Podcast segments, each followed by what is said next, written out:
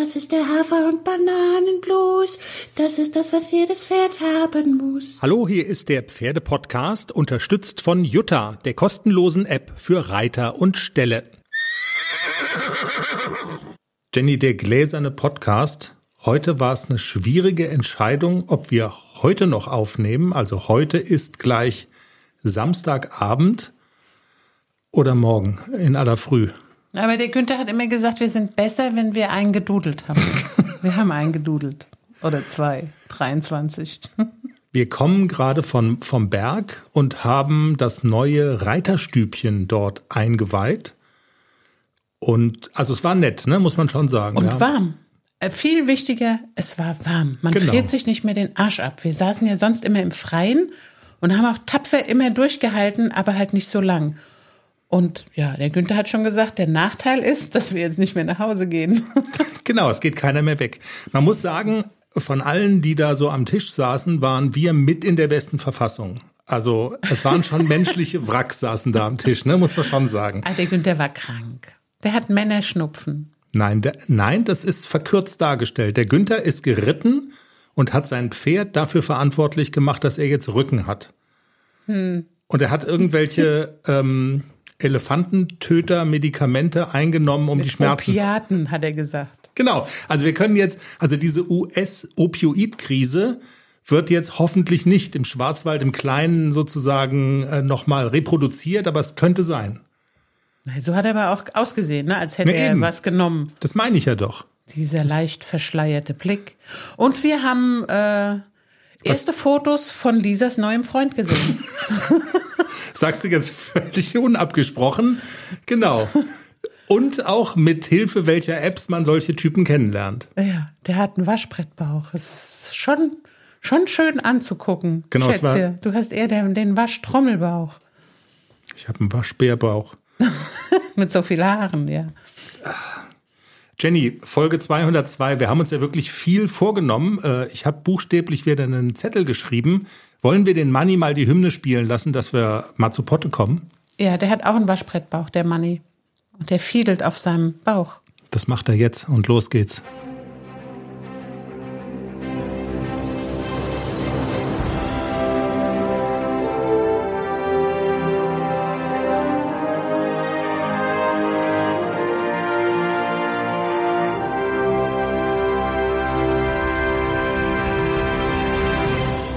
Folge 202, hier ist der Pferdepodcast und Jenny, eine Sache habe ich völlig vergessen. Eigentlich noch bevor wir hier irgendwas machen, ist ja mal die Frage zu klären, ist Wintermagic verkauft? Es ist ja jetzt quasi schon so eine Art Running Gag äh, geworden. Weißt du das? Oder Äh, ich habe keine Ahnung. Also es gibt jeden, also meines Wissens ist noch kein weißer Rauch aufgestiegen. Du meinst, wir sollten ihn doch kaufen? Nein, sollten wir nicht, aber wir haben ja gesagt, also Kann ich wir, mal fragen. Wir werden jetzt die ganze Geschichte nicht nochmal erzählen. Ihr müsst bitte nochmal zurückhören. Ähm, zum Beispiel zum Teaser, da haben wir alles ähm, erklärt. Da, die ganze Geschichte rund um Wintermagic, ein toller Haflinger aus Rheinland-Pfalz, der verkauft werden soll. Äh, sehr nette Züchter, die wir sehr gerne haben. Und wir haben gesagt, wir helfen so ein bisschen beim Verkauf. Wir können ja nicht viel, aber wir können einen Werbespot machen und wir können das so ein bisschen anschieben. Und ähm, wenn er noch nicht verkauft ist, würde ich vorschlagen, wir machen kurz Werbung für Wintermagic. Bist du einverstanden? Ah ja, dann. Hau raus. Elegant, kraftvoll, ausdrucksstark. Das ist Wintermagic. Winter Magic. Hol dir mit Wintermagic dein sportliches Sommermärchen in den Stall. Winter Magic. Sein Gangwerk rührt Fachleute zu Tränen. Ich hab die Tränen in den Augen. Ich kenne den Burschen, seitdem er auf die Welt kam hier. Der Mercedes unter den Haflingern. Warte mal, Mercedes unter den Haflingern, das klingt aber auch irgendwie schräg. Warte mal. Winter Magic. Der Ferrari unter den Haflingern. Wintermagic. Du willst ihn, Hans hat ihn. Und das Beste, wir haben Hans Handynummer. Hans der Züchter hat heute noch mal geschrieben, er findet den Werbespot richtig gut, findet's cool und die nächste Runde Bier geht auf ihn, wenn Wintermagic dann verkauft wird. Jenny, soll ich mal meinen Zettel hervorholen, was wir alles vorhaben in der Sendung? Ja, hol mal raus. Ist ja für dich immer, also du guckst, das muss man auch sagen, der gläserne Podcast, du guckst diesen Zettel im Vorfeld nicht ein einziges Mal an, ne? nee. Über, überraschenderweise sprechen wir über deine beiden Jungpferde ACDC und Klecks. Ja, das kann ich ja alles. Das- ich brauche keinen Zettel. Das hast du aber da, ja genau, da brauchst du keinen Zettel zu. ACDC, ACDC, der Haflinger, der rote Faden in unserem Podcast. Wir begleiten ihn vom Pferdekindergarten ins große Dressurviereck. In dieser Saison stehen Prüfungen der Klasse M hoffentlich irgendwann an und wir haben in den letzten Folgen mehr über Klecks gesprochen als über ACDC. Wir müssen mal wieder so ein bisschen ähm, ACDC machen in dieser Folge und du musst uns mal auf den aktuellen Stand bringen. Außerdem haben wir ein Interview. Wir sprechen mit Professor Dr. Katrin Schütz, der Wirtschaftspsychologin und Expertin für pferdegestütztes Coaching über das Thema Wettkampfangst. Denn für dich steht vielleicht, man weiß es nie so ganz genau bei dir, noch diesen Monat ein Wettkampf an mit Klecks. Du hast jetzt nicht so viel Angst, aber ich glaube, viele Reiterinnen und Reiter treibt dieses Thema um. Ein sehr spannendes Gespräch, denn es geht auch darum, wie man diese Wettkampfangst bekämpfen kann. Wir beantworten eine Mail von Hörerin Marla zum Thema Reitbeteiligung. Die Details dann später. Wir sprechen über die erste Tierarztrechnung des Jahres und wir legen los, würde ich vorschlagen, aber wie immer mit deinen beiden Jungpferden. Einverstanden? ACDC, wir haben den so ein kleines bisschen vernachlässigt in den letzten Folgen. Es ging viel um Klecks, weil du da schon die ersten konkreten Turnierplanungen auf dem Schirm hattest. Deshalb war vielleicht ACDC nicht gar so, ja, nicht gar so akut, sag ich mal, aber trotzdem ist er ja das Pferd von den beiden, das die größeren Räder drehen soll. Deshalb bring uns doch mal auf den Stand. Was ist der Stand bei ACDC? M ist ja mal eine echte Herausforderung. Ja, also Essi ist gut drauf im Moment. Der läuft richtig gut. Also er macht total viel Spaß zu reiten. Und ich habe so das Training so ein kleines bisschen, ja, nicht runtergefahren, aber so ein bisschen so diese Lektionsarbeit und so einfach so ein bisschen verkürzt. Also ich bin in der letzten Woche äh, auch wegen des Wetters, weil es echt schön war, bin ich wirklich mal so für 20 Minuten in die Halle, bin, habe ihn locker getrabt und galoppiert und bin dann wirklich noch so fünf Minuten. Ich habe mal zwei fliegende Wechsel eingebaut. Ich bin ein bisschen Traversale, ein bisschen Schulter herein und wenn er es gut gemacht hat, aufhören, noch mal eine Runde raus ins Gelände. Das hat ihm total gut getan und er wurde von Tag zu Tag lockerer und noch arbeitswilliger. Also er hat so richtig Spaß daran und er bewegt sich im Moment grandios unter mir. Also er zieht so richtig nach vorne. Er hat Lust, er ist motiviert und ich will das nicht so ausreizen bis zum geht nicht mehr. Deswegen bin ich wirklich so im Moment so ein bisschen auf dem Trip, dass ich gar nicht so viel mache und dann gleich wieder die Seele baumeln lasse. Und es tut ihm auch gut, das ins Gelände gehen, weil er ja schon auch sehr, alleine ist er sehr schreckhaft und er hat Angst. Und ich will so ein bisschen auch dieses Vertrauen zu mir, so ein kleines bisschen auch festigen, dass er weiß, es passiert ihm nichts. Auch wenn er alleine mit mir im Gelände ist, dass er keine Angst haben muss und dass er auch wirklich überall vorbeigeht, ohne dass er gleich irgendwie Nervenflattern kriegt. Und das haben wir ganz gut im Griff. Wenn noch ein Pferd dabei ist, ist er total gechillt. Also dann ist er wirklich brav. Man kann ihn am langen Zügel im Gelände reiten. Aber wenn er alleine ist, ist er schon manchmal auch so ein bisschen explosiv. Und das wollte ich auch so ein bisschen üben, dass er einfach ein bisschen cooler wird draußen. Kann man sagen, du nutzt auch so ein bisschen die Gunst der Stunde, dass eben im Moment nicht jedes Wochenende oder jedes zweite Wochenende irgendwie so die Verlockung ähm, ist, ich kann auf einem Turnier starten, ich starte auf einem Turnier. Das ist halt im Moment einfach nicht so angesagt und dann, und dann kann man sich in Anführungszeichen auch so ein bisschen leisten, so diese Lockerheit. Genau, also wir haben ja auch viel Zeit. Ich habe keine, ich habe keinen Turnierdruck. Ich glaube, das erste Turnier, was ich reiten würde mit dem AC, das ist Mitte April. Also wir haben noch ein bisschen Zeit. Da werde ich aber auch keine M-Dressur starten. Ich gucke immer so in den Ausschreibungen so ein bisschen nach zwei Die gibt's ja nicht so oft, das hatte ich schon gesagt. Die sind wirklich Ja. sehr selten. Die werden ganz, ganz wenig ausgeschrieben. Und ich gucke jetzt auch schon so einen weiteren Umkreis, also so bis maximal 200 Kilometer würde ich ja auch fahren. Aber es gibt halt einfach keine Zwei-Sterne-L-Prüfung. Und das würde ich also verstärkt ins Auge fassen, in der kommenden Saison mit dem AC Zwei-Sterne-L-Prüfungen zu reiten. Kann das noch kommen, dass das ausgeschrieben wird? Oder also das, es ist nicht gesagt, dass alles, was im, jetzt in dem laufenden Jahr stattfindet, muss auch jetzt schon ausgeschrieben sein, oder? Nein, nein. Also die Ausschreibungen kommen ja meistens erst vier, maximal sechs Wochen vor Turnierbeginn, also vor Turniertermin. Also es sind ja jetzt Ausschreibungen, ich glaube, bis Mitte, Ende Februar. Die anderen sind ja noch gar nicht online. Ja.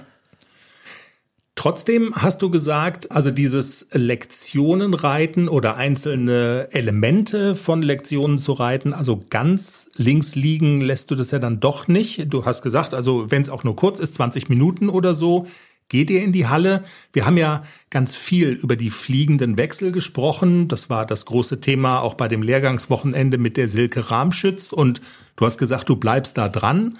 Was ist denn konkret der Stand bei den fliegenden Wechseln, weil das ja auch so ein zentrales Element von Prüfungen der Klasse M eben ist. Also wo steht ihr da? Wird es besser, sicherer, gefestigter? Ja, absolut. Also gerade heute bin ich auch einfach so ein bisschen locker geritten. Ich habe ihn ein bisschen, bisschen gelöst, bisschen getrabt, galoppiert und dann war heute der Plan, ich will von jeder Seite einen Wechsel reiten. Und dann bereite ich ihn auch so ein bisschen vor. Ich versammle ihn dann vorher auch so ein bisschen im Galopp und reite auch im Trab so ein bisschen Seitengänge, Schulter herein, Traversale, mal Renvers, Travers, um ihn einfach so ein bisschen sensibel auch auf, auf meinen Schenkel zu machen. Und dann bin ich heute wirklich im Galopp abgewendet durch die Diagonale, habe ihn vorbereitet, bisschen aufs Hinterbein setzen, Hilfe geben, fliegender Wechsel. Hat geklappt von beiden Seiten. Aufhören, nochmal eine Runde raus. Klingt cool. Die Ziele, ähm, die du mit dem Klecks, dem kleinen Tänzer, dem deutschen Reitpony hast, sind ja schon so ein bisschen kurzfristiger. Also du hast ja diese Prüfung der Klasse L dir ausgeguckt, schon Ende dieses Monats. Wie ist der Stand der Dinge denn in Sachen Klexi, der ja insgesamt, muss man sagen, von seinem Leistungsvermögen her noch nicht ganz so weit ist wie der ACDC. Der ist so von seinem ja, Leistungsstand ungefähr ein Jahr zurück, haben wir immer gesagt, ne? Ja, ungefähr, das kann man so sagen. Also äh, Klecks, wenn er einen guten Tag hat, kann er diese Lektionen der Klasse L schon recht sicher. Also er kann diese kurz kehrt, er kann die einfachen Wechsel, aber es ist immer so ein kleines bisschen abhängig davon, wie, wie er so drauf ist, wie er sich so fühlt und wie ich ihn gelöst kriege. Also wenn ich ihn gut locker geritten kriege, dann können wir das eigentlich ganz fluffig und locker reiten. Mhm. Aber er hat auch so Tage, wo er wirklich sich festhält im Rücken, wo ich ihn nicht vor mein Bein kriege und wo er einfach noch so ein bisschen Probleme halt auch hat mit der Kraft, die ihm definitiv einfach noch fehlt. Und er zeigt so erste Versammlungsbereitschaft, aber er könnte jetzt noch keine Dressurprüfung der Klasse L ordentlich durchlaufen, weil er einfach diese Versammlung noch nicht hält. In einer Dressurpferde L ist es ja erstmal gefragt, diese Versammlungsbereitschaft zu zeigen. Das macht er. Was da natürlich auch ein ganz, ganz großer Punkt ist in diesen Jungpferdeprüfungen, ist so dieser Zug nach vorne.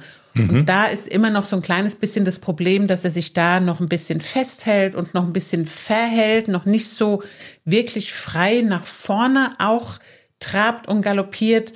Aber ich bin eigentlich ganz guter Dinge, dass wir das im Laufe der nächsten Wochen, also kurzfristig, auch gut in den Griff kriegen. Also es ist ja ganz klar, dass bei so einer, also generell bei so Wettkämpfen müssen ja immer wirklich viele Faktoren ineinandergreifen. Vieles muss klappen. Wenn nur eine Sache nicht klappt, dann kann das eine ganze Prüfung versauen. Ein so ein Punkt könnte ich mir aber vorstellen, so diese Coolness von dem Klecks, ne, sich auch in einer fremden Umgebung zurechtzufinden und so weiter. Das müsste aber doch eigentlich euch in die Karten spielen, weil der nervenstärkere von den beiden ist ja eigentlich tatsächlich der Klecks und nicht der ACDC. Ja, obwohl ich mir bei Klecks manchmal wünsche, er wäre ein bisschen mehr an auf so einem Turnier, weil ich ihn dann glaub, einfacher geritten kriege. Also wenn er ein bisschen mehr an ist und ein bisschen mehr, äh, ja, an ist so, eigentlich ja, das ja. richtige Wort. Und dann krieg, muss ich dann nur schaffen, diese Spannung in positives Reiten umzuwandeln. Das ist mm. aber leichter, als wenn er so komplett gechillt genau. und, ähm, und wirklich so ein bisschen schnarchig unterwegs. Was soll ich hier galoppieren? Okay, ich galoppiere dann vielleicht mal an. Also das finde ich extrem schwierig Und dann habe ich lieber, wenn der AC so ein bisschen an ist auf dem Turnier, komme ich besser zum Reiten, als wenn der faul ist. Ja. Also das ist einfach so. Ein so ein Dreh- und Angelpunkt, du sagst es auch immer wieder, ist ja das Thema Kraft. Da haben wir auch schon häufiger drüber gesprochen. Wir hatten auch darüber gesprochen, dass der Klecks dann ja so einen kleinen Rückschlag erlitten hat mit seiner Durchfallerkrankung, die ihn da auch Muskelmasse einfach gekostet hast, hat. Du hast gesagt, er ist so regelrecht, also man konnte das regelrecht sehen, dass er so ein bisschen ineinander gefallen ist. Du hattest in der vergangenen Woche erzählt über so eine kleine Hilfe von außen, dieses Hofmack-Gerät, so eine, so eine Schlaufe, die an ein Gerät angeschlossen ist und die die Muskeln Magnetfeld-Dingsbums haben wir die Folge genannt, also so Magnetfeld. Ich habe immer noch nicht genau nachgelesen, was das macht. Was es genau macht, genau bearbeitet, aber auch, ähm, also es hat auch so einen Massageeffekt auf jeden Fall. Es ist sichtbar, dass dieses Gerät ähm, rüttelt, ist relativ teuer, haben wir auch schon erzählt, knapp 100 Euro sogar die Stunde, was du dafür bezahlt hast. Du hast diese Behandlung äh, ja fortgesetzt. Wir konnten letzte Woche noch nicht gar so viel zu dem Effekt erzählen. Gibt es jetzt immer eine Woche weiter? Hast du das noch mal noch mal gemacht? Hast du das fortgesetzt und gibt es irgendwie einen neuen Stand oder den Stand der Dinge, den du da sagen kannst? Also nach dem ersten Mal muss ich ja echt gestehen, habe ich gar nichts gemerkt. Also gar, gar nichts. Ich habe so erwartet, äh, irgendeinen Unterschied zu merken auf dem Pferd. Nö, der war wie immer. Mhm. Also wirklich wie immer. Und nach der, wir haben, glaube ich, eine Woche später haben wir dann die zweite Behandlung gemacht. Und da muss ich wirklich sagen, dass er beim Reiten merklich schneller loslässt. Und dass er vor allem, also was ich heute noch mal gesehen habe, heute habe ich ihn longiert, dass er vor allem an der Longe jetzt ohne Reiter sofort ordentlich lostrabt. Und das war ja vorher auch immer noch so ein, so ein Ding, ich habe ihn longiert und das erste Antraben dachte ich immer so, okay, der ist auf allen Vieren lahm. Das hatte ich heute das erste Mal nicht, wo ich so wirklich den Eindruck hatte, dass er sofort auch so den Hals fallen lassen kann und dass er, dass der Rücken auch zum Schwingen kommt. Also er hat sich ja vorher immer sehr schwer getan, den Rücken loszulassen, auch mhm. an der Longe, also auch ohne Reiter. Und das fällt ihm sehr, sehr viel leichter und er hat ja auch einen schwierigen Rücken. Also er hat einen, einen sehr langen Rücken und einen geraden Rücken und er hat äh, nicht so viele Muskeln an der Hinterhand. Und da sehe ich schon auch eine Veränderung in der Oberlinie, dass die ein kleines bisschen runder geworden ist. Und ich glaube nicht, dass ich es mir einbilde. Also ich habe auch Fotos gemacht und habe dann die Fotos angeguckt, so vor zwei Wochen und heute. Und es ist wirklich ein Unterschied zu sehen. Ich hätte mhm. es ja nicht gedacht, aber das hilft tatsächlich beim Aufbau der Muskeln. Natürlich im Zusammenspiel mit richtigem Reiten und richtigem Training. Gar keine Frage. Also man braucht auch einen Trainingsplan und den habe ich mir ja auch gemacht. Und es, also jetzt nach zwei Wochen sehe ich wirklich schon so erste Veränderungen in der, in der Muskulatur des Pferdes. Und das, also man muss ja wirklich sagen, nach nur zwei Wochen, so ist, also mein Empfinden zumindest, das ist ja schon äh, bemerkenswert. Und nur die Schlaufe auflegen, dass das nicht reicht, ist ja, also das versteht sich von selbst. Es würde nicht funktionieren, wenn du nicht auch mit ihm, ja, Krafttraining, Training machen würdest. Ja, das ist schon klar. Und da bleibt ihr dann auch dran. Also das habt ihr so vereinbart, ja, ne? Wenn er gesund bleibt, dann bleibe ich natürlich an dem Training dran. Das ist natürlich bei ihm immer so ein Problem. Wenn er so ein Zipperlein hat, ist er immer direkt mal eine Woche raus. Und das sieht man sofort an seiner Muskulatur. Wenn er eine Woche nicht trainiert und nicht arbeitet, dann ist er immer sofort so ein bisschen zusammengefallen. Also das geht ganz schnell bei ihm. Bei AC siehst du das ja gar nicht. Wenn der mal zwei Tage oder drei Tage nichts macht, ist überhaupt nicht schlimm. Da steigst du am vierten Tag auf und reitest einfach weiter. Mhm. Bei Klecks ist das nicht so. Interessant. Obwohl die gleich alt sind, oder? Ist das nicht so? Genau, die sind gleich alt, aber die sind vom Exterieur halt wirklich so verschieden, dass man die beiden Pferde gar nicht miteinander vergleichen kann. Und AC hat auch schon der hat ja, der ist ja super bemuskelt, der hat eine ganz, ganz tolle Oberlinie, der hat schon Kraft, der kann sich selber tragen. Das kann Klecks alles noch nicht. Also dem fällt es enorm schwer beim Reiten auch sich selber zu tragen. Ich fordere das immer wieder ein. Komm, trag dich selber. Ich trage deinen Kopf nicht durch die Gegend.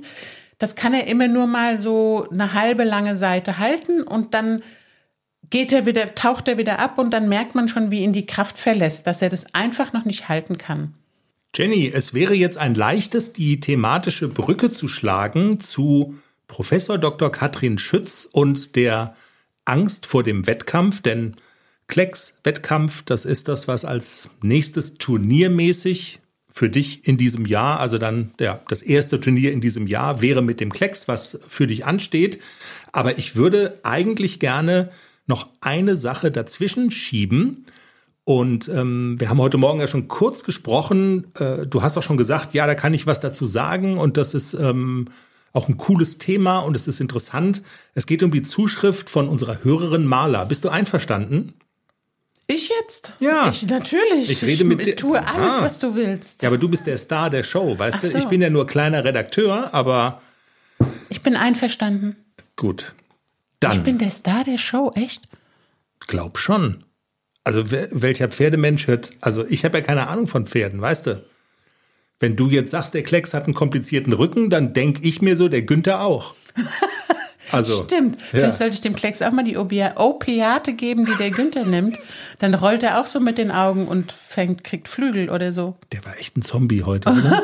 Dann noch, noch so käseweiß, ja. Und die Klatze war auch so käseweiß.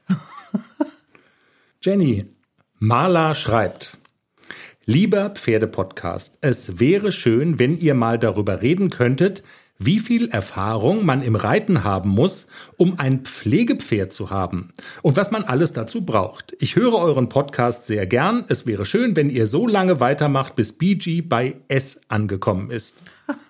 Okay. Also vielen Dank, liebe Wir Marla. rechnen jetzt mal aus. Genau, wir haben ja gesagt, wenn ACDC bei S startet, dann ist äh, Feierabend mit diesem Podcast. Und es gibt jetzt schon zum wiederholten Male sozusagen den Vorschlag oder die Forderung, BG, das Nesthäkchen äh, in der Pferde-Podcast-Herde, steht im Moment noch im, im, im Schwarzwald, am Fuße der Schwarzwaldklinik im Glottertal, freut sich seines Lebens, ist im Pferdekindergarten. Okay, also wir werden das nochmal, ähm, äh, wir, wir haben ja schon gesagt, durchrechnen und kalkulieren. Wir haben ja schon gesagt, es dauert auch noch ein paar Jahre, bis es überhaupt soweit ist. Also bis ACDC in, äh, in Prüfungen der Klasse S startet. Äh, aber lass uns sprechen über das Thema, was Marla anspricht mit Pflegepferd. Sie meint mit Sicherheit Reitbeteiligung, oder? Tippe ich mal. Könnte ich, ja, oder Pflegebeteiligung gibt's ja auch. Also es gibt ja auch Okay. Leute, die eine Pflegebeteiligung suchen. Also man kümmert sich um das Pferd, alles außer Reiten. Ich ahne mal, dass Maler das nicht meint, weil sie ja auch fragt, was muss man denn äh, können sozusagen und was braucht man dazu, also auch an Ausrüstung. Also das geht mit Sicherheit in die, also ich ahne mal, Maler will nicht nur pflegen, sondern auch reiten oder so würde ich das mal verstehen.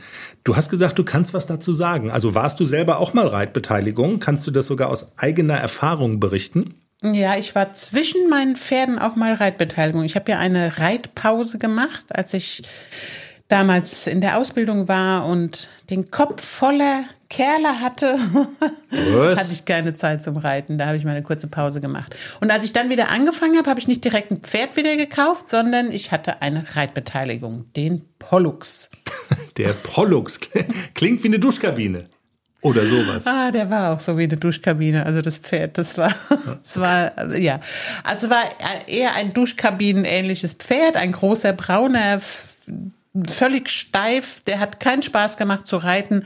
Aber es war mir egal. Ich habe einfach gedacht, ich brauch, muss wieder reiten. Ich brauche ein Pferd. Und dann war halt erstmal Reitbeteiligung angesagt und ja, also was braucht man? Also ich glaube, es gibt gar keinen Maßstab, was muss man mindestens können, was muss man mindestens haben, sondern es kommt auch immer darauf an, was jemand denn sucht. Also der Pferdebesitzer, der sucht.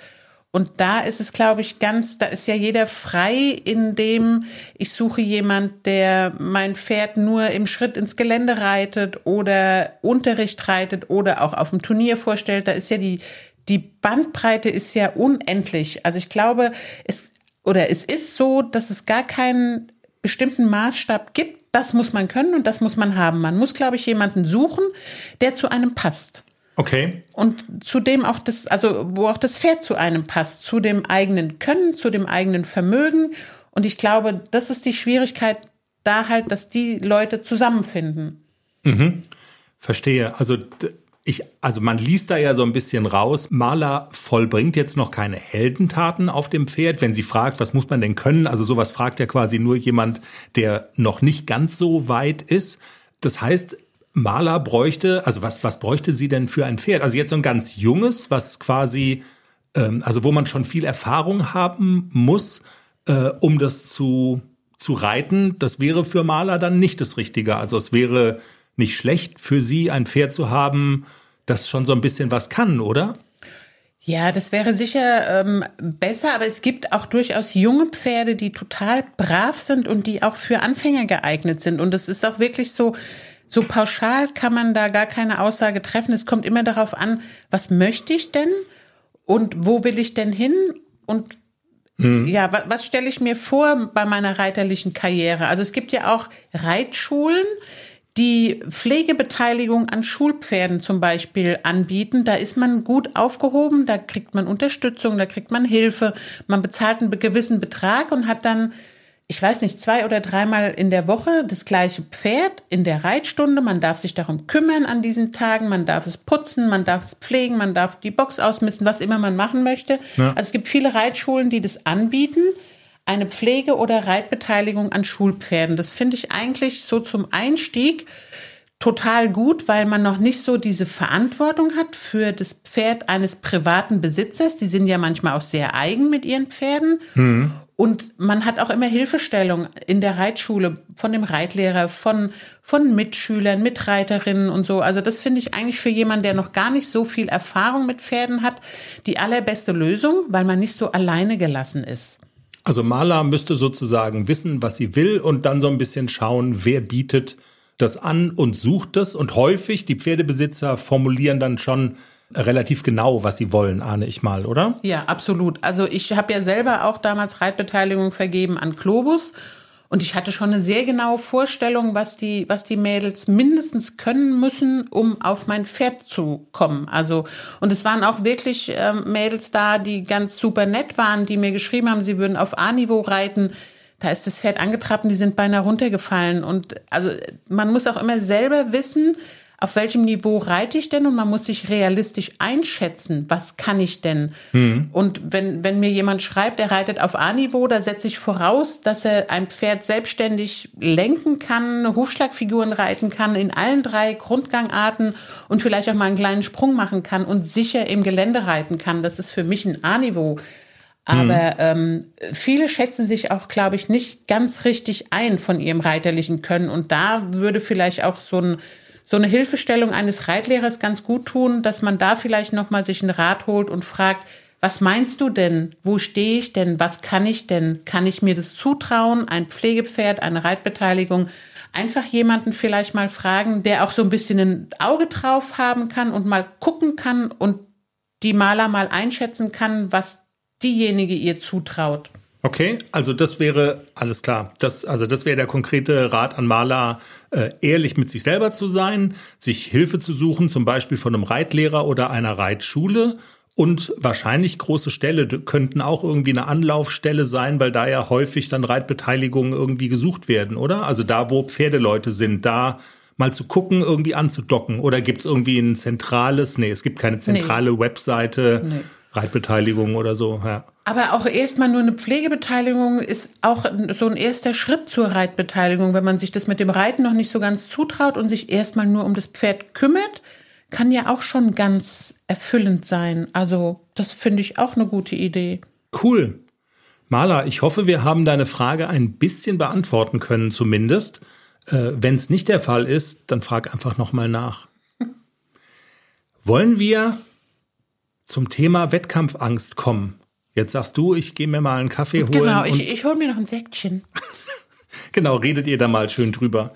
War das schon immer so? Hast du nie vor Prüfungssituationen Angst oder hast du immer gut gespickt oder das gibt's doch gar nicht? Ach, Angst. Also ich war schon auch so ein bisschen Adrenalin hat man ja immer, aber Angst hatte ich nie. Also so wirklich Angst, außer äh, wenn ich es eine Springprüfung genannt habe, da habe ich jetzt schon so ein bisschen Angst manchmal. Also auch da im Oktober der Springreiterwettbewerb, als ich da auf dem Abreiteplatz war und dachte so, okay, die reiten hier alle für ein M-Springen ab. Dabei ist es nur ein Springreiterwettbewerb. Da hatte ich schon ein bisschen Angst. Mhm. Aber ja, nee. Ist nicht Angst, so dein großes. Nee, nee. nee. Ich habe aber auch immer gespickt, gebe ich ehrlich zu. In, in der, der, Schule, Schule immer. Ehrlich? Ja. Wo hast du gespickt? Verrat. Bei allem. Aber wie hast du es gemacht? Die Clever. Technik. ich bin nie erwischt worden. Dein geilster Spick-Trick. Äh, Mein Geist, mein Geist, oh Gott, da muss ich mal, ja. Wo hast du denn irgendwie Zettel? Hast du einen Zettel auf dem Klo versteckt und hast gesagt, du musst mal kurz Nein, nein, nein, nein. Ich habe schon, in die Brotdose reingeschrieben, so. ach, man hat dann eine Bluse an und dann klebt man sich den Zettel in die Innenseite der Bluse. Ich habe doch den Spickzettel nie gebraucht. Aber wenn man Spickzettel schreibt, lernt man ja das, was man wissen muss. Und was man einmal aufgeschrieben hat, das behält man sich. Ich habe sie nie gebraucht, aber ich hatte immer einen dabei. Das gab mir so die Sicherheit. Also, wir sind aber jetzt aber auch nicht der Spick-Podcast, sondern der Pferde-Podcast. Und es ist ja tatsächlich so, dass dieses Thema Wettkampfangst ähm, jetzt bei dir nicht ganz oben auf der Agenda steht. Alles gut. Aber bei manchen Leuten ja schon. Und ich hatte das ja fast schon wieder vergessen. Aber du wirst dich bestimmt auch dran erinnern. Kannst du dich erinnern, als wir das Gespräch mit der Katrin eingetütet beziehungsweise verabredet haben? Da kam völlig unabgesprochen, also als hätten wir es, wenn man so will, bestellt, eine Zuschrift von einer Hörerin, die auch eine Freundin von dir ist, aus einem alten Stall in Rheinland-Pfalz. Und die hatte unaufgefordert geschrieben, also über ihre Wettkampfangst. Erinnerst du dich? Muss ich jetzt den Vogel drüber legen? Ja.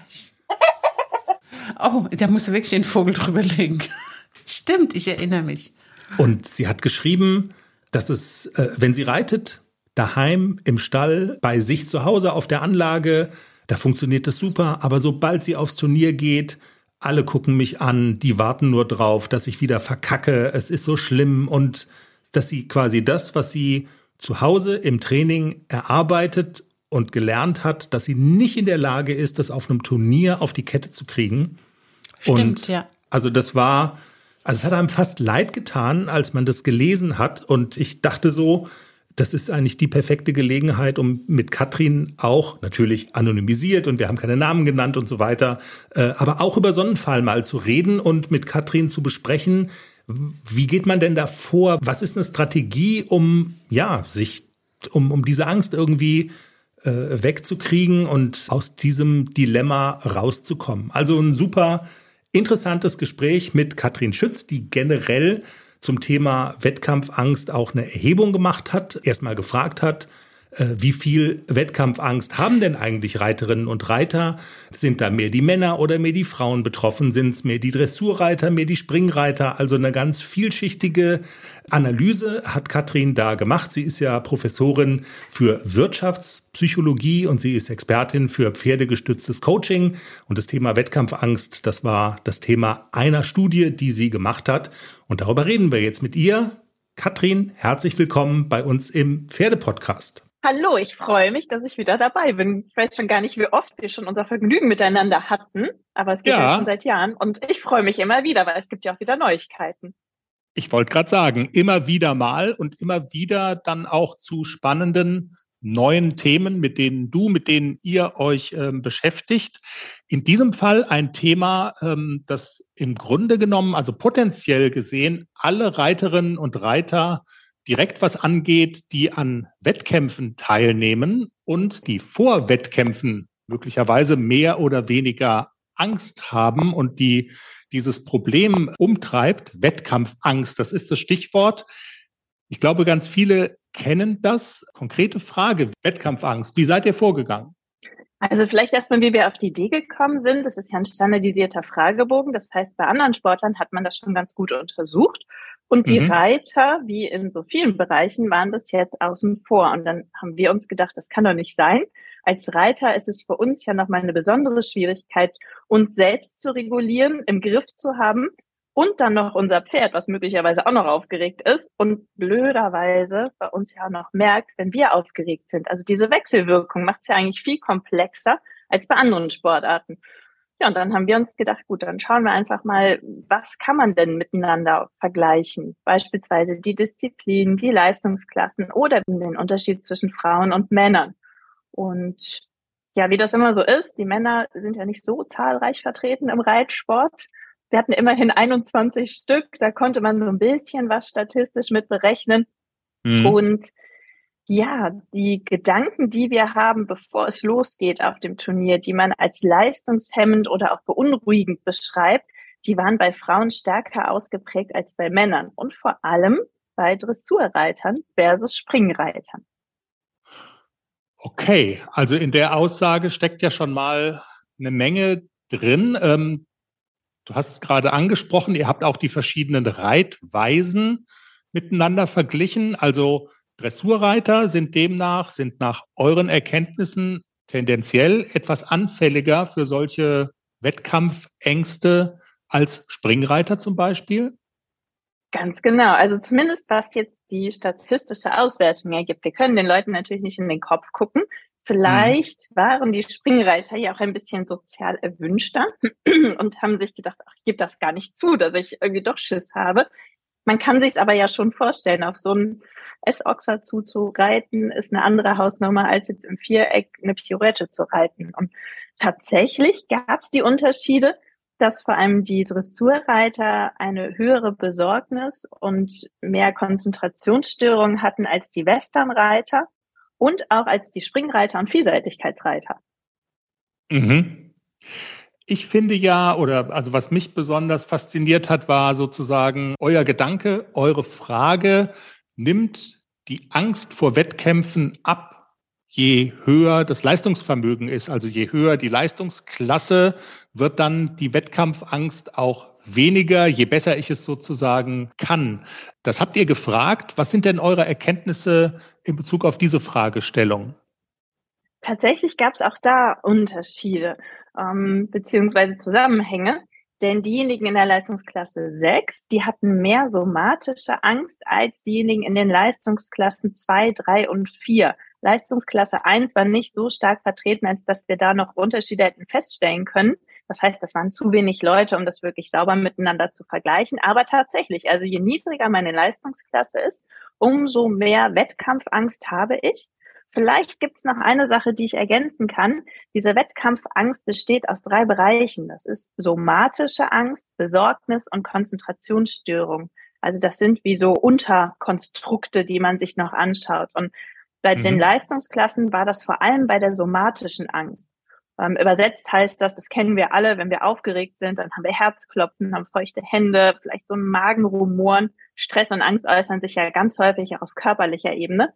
Und gerade diese Dinge waren bei denjenigen, die nicht noch, noch nicht so erfahren sind, Schrägstrich, nicht in einer so hohen Leistungsklasse reiten, viel stärker ausgeprägt. Das klingt ja auf den ersten Blick, wenn man sich das anschaut, ein Stück weit logisch. Je unerfahrener ich bin, desto größer ist meine Angst. Aber wenn man dann so ein bisschen länger darüber nachdenkt, dann, also so ging es mir zumindest, ist es so furchtbar logisch dann eigentlich auch wieder nicht mehr, weil je, je höher die Leistungsklasse, desto mehr hat man ja möglicherweise auch zu verlieren. Also umso mehr haut zum Beispiel auch ein negatives Ergebnis gefühlt rein. Ja, wenn man jetzt irgendwie auf M-Niveau reitet und wird dann auf einmal vielleicht, keine Ahnung, bei einem L-Start mit einer 4,9 abgestraft oder so, dann ist das, glaube ich, alles andere als, als angenehm. Ne? Hast du eine Erklärung dafür, warum das Ergebnis trotzdem so ist, wie es eben ist? Also ich vermute mal, dass diejenigen, die in einer höheren Leistungsklasse sind, auch einfach schon an mehr Turnieren teilgenommen haben und vielleicht über diese Misserfolge auch besser hinwegsehen können. Also es hat mit meinem Lieblingskonstrukt der Selbstwirksamkeit sicherlich auch zu tun, wie sehr vertraue ich in meine Fähigkeiten und Stärken und wie gut bin ich auch darin, wenn es mal nicht so gut gelaufen ist, realistisch danach zu analysieren, wo, woran hat es gelegen und wie kann ich es beim nächsten Mal besser machen. Mhm. Und über diese Häufigkeit der Erfahrung im Sinne der positiven und vielleicht auch negativen Erfahrungen kann ich mit diesen Misserfolgen besser umgehen. Ja, Offensichtlich ist es so, ne? Also das ist, das ist zumindest mal ein Ansatz, der tatsächlich ja logisch ist. Das sind jedenfalls auch so die zwei Dinge oder die drei wesentlichen Ergebnisse, die mir so hängen geblieben sind. Du bist da natürlich noch viel intensiver drin in dem Thema. Also erstens, Männer sind offensichtlich da ein bisschen stressresistenter als Frauen. Die Dressurreiter, da ist es mit der Wettkampfangst am verbreitetsten. Und mit zunehmender Erfahrung und Leistungsklasse werden Wettkampfängste tendenziell dann doch ein bisschen weniger. Gibt es darüber hinaus noch Ergebnisse, von denen du sagen würdest, das ist relevant und das sollte man im Blick haben? Oder sind das so die wesentlichen Erkenntnisse? Also das waren die wesentlichen. Eine Sache hat uns noch ein bisschen gewundert, wenn so ein standardisiertes Erhebungsinstrument auf den Markt kommt, gibt es auch immer eine Normstichprobe. In dem Fall mit mhm. Sportlern aus unterschiedlichen Bereichen zum Thema Wettkampfangst. Und die Werte bei den Reitern lagen deutlich über denen von anderen Sportlern. Auch ganz spannend, hätte ich nicht gedacht. Also Reiter haben größer, äh, also stärker ausgeprägte Wettkampfängste als äh, jetzt, was weiß ich, ein Fußballer oder ein Handballer? Genau, das war über ganz viele Sportarten verteilt. So im Detail wurde es nicht aufgelistet. Aber im Vergleich zu dieser Normstichprobe hatten unsere Reiter irgendwie mehr Stress vor Turnieren. Okay. Das ist, also das, was du sagst, führt uns eigentlich sozusagen auf direktem Wege zu einer Geschichte, die du auch schon angesprochen hast, jetzt nicht in dem Interview, aber sozusagen als, als Begleittext zu eurer Studie, nämlich, dass du schon der Meinung bist, dass die Ergebnisse, die ihr herausgefunden habt, ähm, auch von Relevanz sind und von Bedeutung sind für, ich sage jetzt mal, die Trainingslehre, für Coaches, auch für pferdegestütztes Coaching. Sag doch mal deine Gedanken dazu. Inwiefern glaubst du, ist es relevant und was kann möglicherweise, was, was können Trainer aus diesen Ergebnissen auch ableiten und mitnehmen? Ich glaube, man kann das auf ganz verschiedenen Ebenen anschauen. Also zum einen Verständnis für Reiter zu schaffen, weil wenn wir Angst haben, Angst hat ja schon auch eine gute Facette. Sie schützt uns und Angst ist nicht per se schlecht. Und wenn der Reitschüler äußert, ich habe Angst, auf den Sprung zuzureiten oder in die Prüfung zu reiten, dass man nicht, ich kenne es ja von früher noch, ähm, gesagt wird, jetzt stell dich nicht so an, ähm, mach das einfach und ähm, ihr könnt das doch. Das funktioniert halt nicht. Und man sollte es durchaus ernst nehmen. Also mhm. zum einen, damit sich die Reiter besser gehört und wertgeschätzt fühlen und aber auch dieses Verständnis da ist. Wenn wir Angst haben, sind wir nicht so leistungsfähig wie in anderen Situationen. Das heißt, wir können niemals unsere wahre Leistungsfähigkeit abrufen. Und da können vor allem Trainer, Coaches, jegliche Lehrgangsleiter auch einfach darauf eingehen, dass wir merken, irgendwie klappt das gerade nicht zwischen Mensch und Pferd und dann mal nicht nur an den Lektionen zu arbeiten, sondern auch auf die menschliche Ebene viel mehr zu kommen und mal zu fragen, hey, was ist denn los? Was geht dir durch den Sinn? Also ich habe es mal gemerkt, ähm, ich habe mal eine Mädel ein bisschen Unterricht gegeben, so freizeitmäßig, und die konnte nicht rechts rum angaloppieren. Und ich dachte so, hä, die kann das doch. Na, dann habe ich mhm. gesagt, jetzt, du kannst auch links rum galoppieren, galoppier doch rechts rum. Und ein paar Wochen vorher war die Stute aber durchgegangen auf der rechten Hand und ähm, über ein Cavaletti gesprungen und das mit einer Reitanfängerin. Und das saß tatsächlich noch so in ihr drin. Also mhm. sie selber hat das gar nicht verraten. Und ich habe nur gedacht, naja, jetzt gib doch mal die korrekte Hilfe und geh noch mal auf den Zirkel, mach dies, mach jenes. Und dann aber im Kopf zu haben, okay, es gab da was anderes und es war der Rechtsgalopp. Und als wir das dann besprochen, schrecklich bearbeitet haben, ging auch das Rechtsrum Galoppieren wieder. Ich glaube, das ist einfach so ein wichtiger Punkt, den Menschen mehr mit in den Fokus zu rücken, weil wir eben ja in Verbindung mit unserem Pferd ein gutes Team sein wollen. Und wenn es bei dem einen hakt, dann funktioniert es auch gemeinsam nicht. Ja. Also da steckt auf jeden Fall ja mit drin, es ist total wichtig, dass Trainer, Coaches überhaupt dieses Thema erstmal auf dem Zettel und im Blickfeld haben.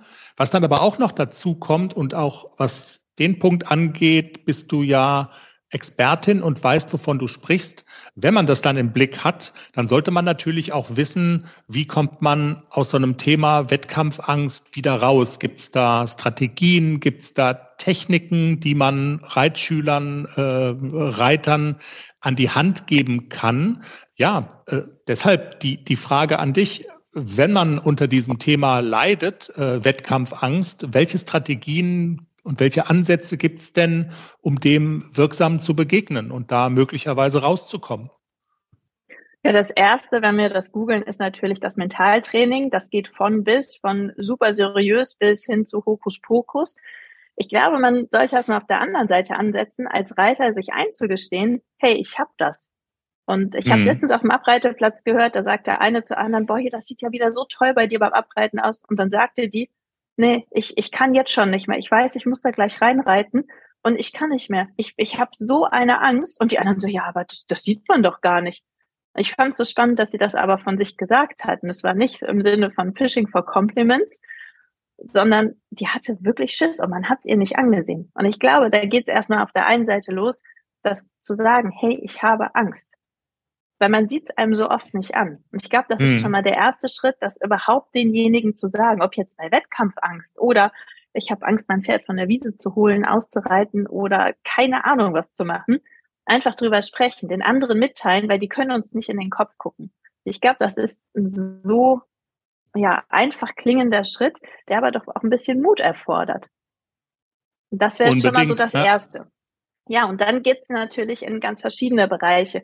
Ähm, einige arbeiten mit Imagination, sich Wunschvorstellungen vorzustellen, also zu sagen, wie soll denn der beste Parcours aussehen, die beste Dressuraufgabe, gedanklich nochmal die Aufgabe komplett durchzugehen und dabei merken wir ja eigentlich die Aufregung auch schon, wenn wir auf dem Stuhl sitzen. Und dann mal hinzuhorchen, an welchen Situationen bin ich denn gerade aufgeregt. Es gibt Mhm. auch Strategien, die sagen, ich habe erstmal meine Wunschvorstellung und dann stelle ich mir mein Horrorszenario vor. Klingt jetzt ein bisschen wüst, kann Mhm. aber auch funktionieren, diese WUP-Strategie, dass man auch mal ja, visualisiert, was wäre der Worst Case. Und wir stellen ja fest, also selbst wenn das Pferd den Wechsel nicht springt oder wir über einen Sprung nicht drüber kommen oder was auch immer ist, also wirklich da mal realistisch zu sagen, was könnte denn alles schiefgehen? Es ist kein Weltuntergang. Und dann Mhm. aber auch nochmal hinzugucken, an welchen Stellen glaube ich denn, dass das schiefgehen könnte, um mir die genauer ins Visier zu nehmen und zu überlegen, was kann ich denn dagegen tun? Was braucht's an der Stelle? Brauche ich einfach mehr Auswärtstraining? Ähm, brauche ich noch einen Lehrgang mehr? Möchte ich, äh, weiß ich nicht, zum Turnierplatz vorher mal fahren? Manchmal ist das ja möglich, dass man da einmal Probe reitet. Also was braucht es, um über diese Hürden, die in meinem Gedankenkarussell ja losgehen, zu überwinden? Mhm. Dann gibt's natürlich noch professionelle Unterstützung. Diejenigen, die hier so bei mir landen, die ähm, sagen dann, mir hat's jetzt nicht gereicht, mir nur, nur Gedanken darüber zu machen und zu visualisieren und ein bisschen Atemtechniken zu nutzen, sondern da braucht's dann andere Methoden, um es aufzulösen. Da gibt's ja auch viele Profis, die das anbieten. Es gibt eine Sache, mit der kann ich echt gut arbeiten und das ist Atmen. Und das ist so einfach. Und wirklich mal ganz bewusst die Atmung zu zählen. Also beim Einatmen eins, zwei zu zählen und beim Ausatmen eins, zwei, drei, vier. Wir kommen dann so ein bisschen mental runter und kommen nicht in diesen Hechelmodus. Denn wenn wir Stress haben, dann brauchen wir ja mehr Sauerstoff. Wir fangen an, sehr schnell zu atmen. Und durch diese langsame Atmung kommen wir echt gut wieder runter. Mhm. Das wäre jetzt so die einfachste Strategie, wo vielleicht jetzt der ein oder andere Hörer die Augen verdreht und sich denkt, ja, hä, ich atme doch eh. Aber wirklich dieses bewusste Zählen dabei lenkt uns auch noch mal ein bisschen auf den Fokus im Hier und Jetzt zu sein. Und ja, wenn wir das einige Male hintereinander machen, beruhigt sich tatsächlich so unser Gesamtkonzept wieder. Sehr interessant. Katrin, du hast gerade auch also gesprochen von professioneller Hilfe, Menschen, die bei dir auf welche Art und Weise ähm, auch immer anlanden. Professionelle Hilfe von dir kann man ja in Kürze auch in Anspruch nehmen über die Akademie, die wir kürzlich hier im Pferdepodcast vorgestellt haben, die Make Right Wow Akademie. Du bist eine der Dozentinnen und bietest also genau zu dem Thema auch Seminare an, Wettkampfangst. Was haben Menschen da zu erwarten? Du hast ja eben gerade so ein bisschen skizziert, es gibt die Möglichkeit eins, Möglichkeit zwei. Wie hat man sich das vorzustellen, was du da anbietest? Also zeigst du da diese unterschiedlichen Möglichkeiten dann nochmal in einer, in einer längeren Form auf oder beschäftigst du dich dann auch mit sozusagen Einzelschicksalen in, in Anführungszeichen? Was haben äh, Kursteilnehmer da zu erwarten von dir? Genau, also bei der Akademie ist es ein anderthalbstündiger Kurs und da gehen wir wirklich nochmal genauer da rein in die Hintergründe. Wie entsteht Stress? Wie entsteht Angst? Denn dieses Verständnis dafür hilft auch nochmal zu verstehen, dass das völlig normal ist und dass es viel mehr Menschen so ergeht wie uns. Und wir gehen wirklich nochmal in praktische Beispiele rein. Und ja, ich gebe nochmal die ein oder andere Methode mit. Und wer dann die Extended Version haben möchte, darf sich ähm, in meine Psychologie für Reiter-Videos einloggen nächstes Jahr. Das ist auch ein Projekt, was starten wird. Und das sind dann aber wirklich drei Stunden Videos, richtig Erklärvideos, richtig Psychologie für Reiter. Das wäre dann nochmal die Extended Version. Und Verstehe. ja. Also viel Verständnis fürs Thema schaffen und einfach ja sehen, dass das normal ist, dass es uns allen schon mal so ergangen ist, ob bei einer Präsentation oder beim Reiten. Ja, und wenn ich dich richtig verstanden habe, eben gerade landet man am Ende des Tages, du hast ja verschiedene Varianten aufgezählt, also äh, was man machen kann, äh, man landet bei häufig, also man landet häufig bei sehr individuellen Lösungen, oder? Wenn du sagst, zum Reitplatz hinfahren, sich das Horrorszenario oder vielleicht das beste Szenario vorstellen. Das sind ja verschiedene Dinge. Ist es schon so, dass man auch für sich selber als Betroffener herausfinden muss, was ist der Weg, der mir hilft? Also den, den einen Weg gibt es ja offensichtlich nicht. Genau, das ist leider so oft wie in der Psychologie, dass wir immer sagen, naja, es kommt halt drauf an. Und vielleicht hat der eine oder andere schon mal was ausprobiert, aber es war der falsche Kontext, es war mit der falschen Person. Das heißt, um das jetzt rauszufinden, würde ich nicht ganz wild googeln, weil da gibt's häufig auch so Versprechungen hier, mach das und dann ist deine Prüfungsangst weg. Wer zu jemandem Seriösen geht, der hat kein Heilversprechen. Wir können nicht versprechen, dass das in so und so viel Sitzungen weg ist. Ich würde aber ganz anders starten. Ich würde mit dem Trainer oder der Trainerin meines Vertrauens sprechen und das Thema einfach mal angehen. Und die haben ja häufig auch so viel Erfahrung und kennen vielleicht Optionen, dass man da angeleitet was ausprobiert, um es dann auch unter Anleitung beim Reiten mh, mm, auszutesten. Also hat's was gebracht. Mhm. Dass man vielleicht jemanden auch mit einweiht, bei dem man sonst reitet, bei dem man trainiert, der dann auch sagen kann, okay, ich sehe jetzt bei dir, da hat sich was getan, das funktioniert. Okay. Und vielleicht auch ganz am Anfang mal realistische Ziele setzen. Denn ganz häufig ist es ja auch dieses, ich will jetzt meine M-Platzierung und vielleicht läuft die L-Dressur noch gar nicht richtig sauber. Also da auch Absolut. mal so ein bisschen ehrlich zu sich zu sein, weil diese hohen Ansprüche, die wir haben, die können ja auch dazu führen, dass wir denken, oh Gott, es geht gar nichts mehr und dass diese Stress und diese Angst dann vorhanden sind. Mhm. Mit den Zielen hat es auf jeden Fall natürlich auch zu tun. Also ganz viele Faktoren spielen eine Rolle. Katrin, ich würde gerne noch ganz kurz über ein konkretes Beispiel mit dir sprechen. Und zwar, also das war jetzt vorher auch nicht abgesprochen. Wir bekommen ja immer viele Zuschriften auch von unseren Hörerinnen und Hörern, die manchmal auch einfach nur das Herz ausschütten wollen. Und also wenige Tage bevor klar war, wir reden über Wettkampfangst, mhm. hat sich eine Hörerin bei uns gemeldet und hat also eigentlich genau das beschrieben, dass diese Wettkampfangst sie seit Jahren begleitet. Jetzt sind Ferndiagnosen immer schwierig, aber also umso vielleicht mal so einen Kern und weil es möglicherweise oder ganz sicher auch stellvertretend für viele steht, was man aus dieser Mail so rauslesen kann, ist also Punkt eins. Die Reiterin sagt, ich reite zu Hause im Training viel besser, als mir das möglich ist auf einem Turnier. Ich kriege das einfach auf dem Turnierplatz nicht auf die Kette, diese Leistung sozusagen fortzusetzen.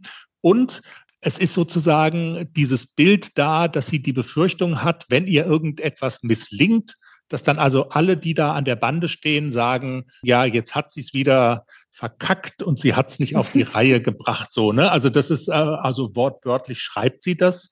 Was würdest du einer Reiterin, die sozusagen dieses Problem so schildert, was würdest du raten? Also vielleicht auch da erstmal zu sagen, das haben wir ja ganz oft. Wir müssen ja nur in die Stadt gehen und haben manchmal das Gefühl, alle gucken uns heute irgendwie an. Und dann ist mhm. das gar nicht so. Und beim Reiten auch einfach, diejenigen reden vielleicht mal über uns, aber sie reden auch über alle anderen. Und wahrscheinlich haben sie uns gar nicht so im Visier. Aber unser Gedankenkarussell, die Vorstellung, oh Gott, jetzt gucken mich alle an und wenn es nicht klappt, dann reden sie schlecht über mich. Dieses im Mittelpunkt stehen, vor anderen stehen, ist ein ganz häufiges Thema auch. Ja, da zu üben, sich vorzustellen, dass die anderen nicht da sind, hört sich jetzt so simpel und einfach an. Vieles geht aber in die Richtung, wirklich bei sich selbst zu bleiben, ähm, bei den eigenen Stärken zu bleiben, sich auch innere Bilder zu bauen. Was klappt zu Hause gut? Wir wissen alle, zu Hause läuft es immer besser als auf dem Turnier. Das heißt, mhm. wir müssen ja überperformen, wenn wir zu Hause sind, um dann eine ziemlich gute Leistung auf dem Turnier abzuliefern. Die meisten von uns reiten zu Hause besser als auf dem Turnier. Und dann wirklich beim Pferd zu bleiben und so diesen ganz strikten Plan von zu Hause zu haben, was würde ich jetzt zu Hause machen, in den Aufgaben zu bleiben, in den Übungen und beim Pferd zu bleiben. Das also immer wieder zu üben und sich auch klar zu machen, die anderen stehen nicht hier, um abzulästern. Gleiches haben wir ja auch, wenn einer eine Präsentation hält, ist ja auch dieser Stressfaktor, oh Gott, was sagen jetzt alle über mich? Wenn wir vorne aber schlechter sind, geht es den anderen ja mit schlecht. Das ist häufig Hm. so ein Kontext, ähm, dass das Schlechte von drinnen auf die Äußeren, diese Unruhe rüberschwappt. Das heißt, eigentlich hoffen alle für uns ja auch ein bisschen, dass es gut läuft, weil sie selber davon profitieren. Wenn unser Pferd sich nicht aufregt oder durchgeht, das ist für die anderen draußen auch Stress. Und sehr wahrscheinlich gucken die gar nicht so sehr auf uns, wie wir das glauben. Und atmen ist auch ein guter Tipp. Habe ich gelernt gerade bei Atmen dir. funktioniert ja auch wieder. Ja, auch wirklich, bevor man reinreitet, nochmal tief durchatmen und so kleine Rituale auch mit reinbringen. Ob das eine Art Glaubenssatz ist, ich reite hier heute rein und wir haben richtig Spaß oder ich habe das schönste Pferd der Welt, sich sowas auch so, ja nicht mantramäßig zu sagen, aber immer mal wieder im Hinterkopf zu behalten. Wofür mache ich das hier? Ich muss das hier nicht machen. Es Mhm. zwingt mich niemand auf ein Turnier zu fahren. Ich mache das, weil ich Spaß habe. Im besten Ja. Fall. Cool. Katrin, haben wir noch irgendwas vergessen? Ansonsten, weil nämlich also die, die Fragen auf meinem Zettel sind mittlerweile alle. Also ich bin zufrieden, aber ich bin auch dann erst zufrieden, wenn du es auch bist, natürlich. Ich habe, ähm, als wir gerade gesprochen haben, noch an eine Studie gedacht, die habe ich auch im Buch mit drin. Ich muss sie mal gerade noch ein bisschen zurecht rekonstruieren in meinem Kopf. Da ging es nämlich darum, dass den Reitern gesagt wurde, Achtung, dein Pferd wird sich gleich erschrecken von einem, ähm, von einem Wasserstrahl oder vor Luftballons oder einem Schirm, der aufgeht. Und dann ging es darum, wie sieht's mit der Herzfrequenz aus? Also wer regt sich zuerst auf, wer hat zuerst Stress? Und tatsächlich hatten die Menschen die Aufregung und die Aufregung hat sich aufs Pferd übertragen. Und ähm, also so viel zum Thema, wie viel merken Pferde bei uns. Ganz Mhm. spannend war aber, dass diejenigen, die sich selber für gute Reiter hielten, dass das dann nicht so schlimm war. Also wir sehen auch da wieder, wenn wir selber an uns arbeiten und uns selbst für einen guten Reiter halten Profitiert und auch das unsere Pferd davon. Selbstwirksamkeit, genau. Und dann haben wir im Endeffekt auch weniger Stress auf dem Turnier. Ja. Absolut. Ich glaube, es ist eine Dimension, die im Reitsport natürlich ganz besonders wichtig ist, weil es ja nicht nur die Reiterin, der Reiter ist, der da gut funktionieren muss, sondern alles, was beim Reiter nicht läuft, da besteht zumindest mal die Gefahr, dass auch das Pferd davon sich dann anstecken lässt und ja, nicht so Ganz performt, genau. wie das Ja. eigentlich sein könnte. Ne? Genau. Richtig. Und vielleicht noch eine Sache, die Reiter dürfen gerne bei sich bleiben und diese gut gemeinten Ratschläge von außen, so normalerweise kannst du das doch und es ist doch gar nicht so schwierig und ey, das klappt doch und probier doch mal dies, probier doch mal jenes. Das ist häufig so gut gemeint und hilft demjenigen überhaupt gar nicht, sondern ärgert die noch mehr. Also das Hm. vielleicht noch so, liebe Reiter, bleibt bei euch, bei euren Gedanken und wenn ihr merkt, ich habe mit dem Thema gerade Stress, ich habe Schwierigkeiten, ich habe Angst, dann ist das auch völlig okay und dann braucht man sich das nicht ausreden lassen von jemandem oder ja gut gemeinte Ratschläge annehmen, die manchmal wirklich gut gemeint sind, aber wenn sie für einen selbst nicht passen, bleibt da Ja. auf alle Fälle bei euch. Alles klar. Katrin, vielen Dank für das wie immer tolle Gespräch. Ja, ich sage auch vielen Dank und freue mich aufs nächste Mal. Professor Dr. Katrin Schütz bei uns zu Gast im Pferdepodcast. Schön, dass sie mal wieder dabei war.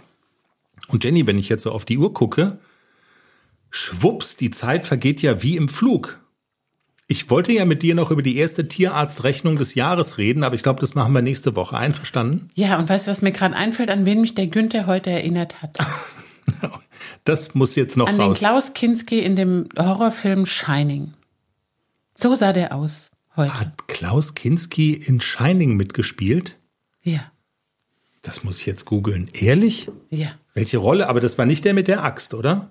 Du schmeißt da was durcheinander, Schätzchen. Shining. Jenny, jetzt guck doch mal hier. Das ist nicht Klaus Kinski, das ist Jack Nicholson. Ach, stimmt. Aber er sah trotzdem aus, so wie Günther. Aber du meinst Egal, den, ja? Klaus oder, oder Jack. Also Klaus, Jack, Günther ist eins. Aber du meinst Jack Ja, Nicholson. ja, in Shining, in diesem Horrorfilm, dann ist es Jack Nicholson, kann schon sein. Also wenn wir jetzt Günther so eine Axt in die Hand gedrückt hätten, dann wäre er durchgegangen als Ja. Psychopath. Mit der Axt in seinem Wald. Ja, genau. Und da hätte er mal so die Tür zertrümmert oder so. Von dem neuen Hüttchen. Ich glaube, da träume ich heute Nacht von. Ich auch. Jetzt gruselt's mich. Wow. Vielen Dank fürs Zuhören. Hat viel Spaß gemacht. Das war Folge 203 des Pferdepodcasts. Wenn es euch gefallen hat, dann empfehlt den Podcast gerne weiter. Drückt auf Abonnieren. Ihr kennt das ja alles. Habt eine pferdige Woche. bis nächste Woche. Tschüss. Tschüss.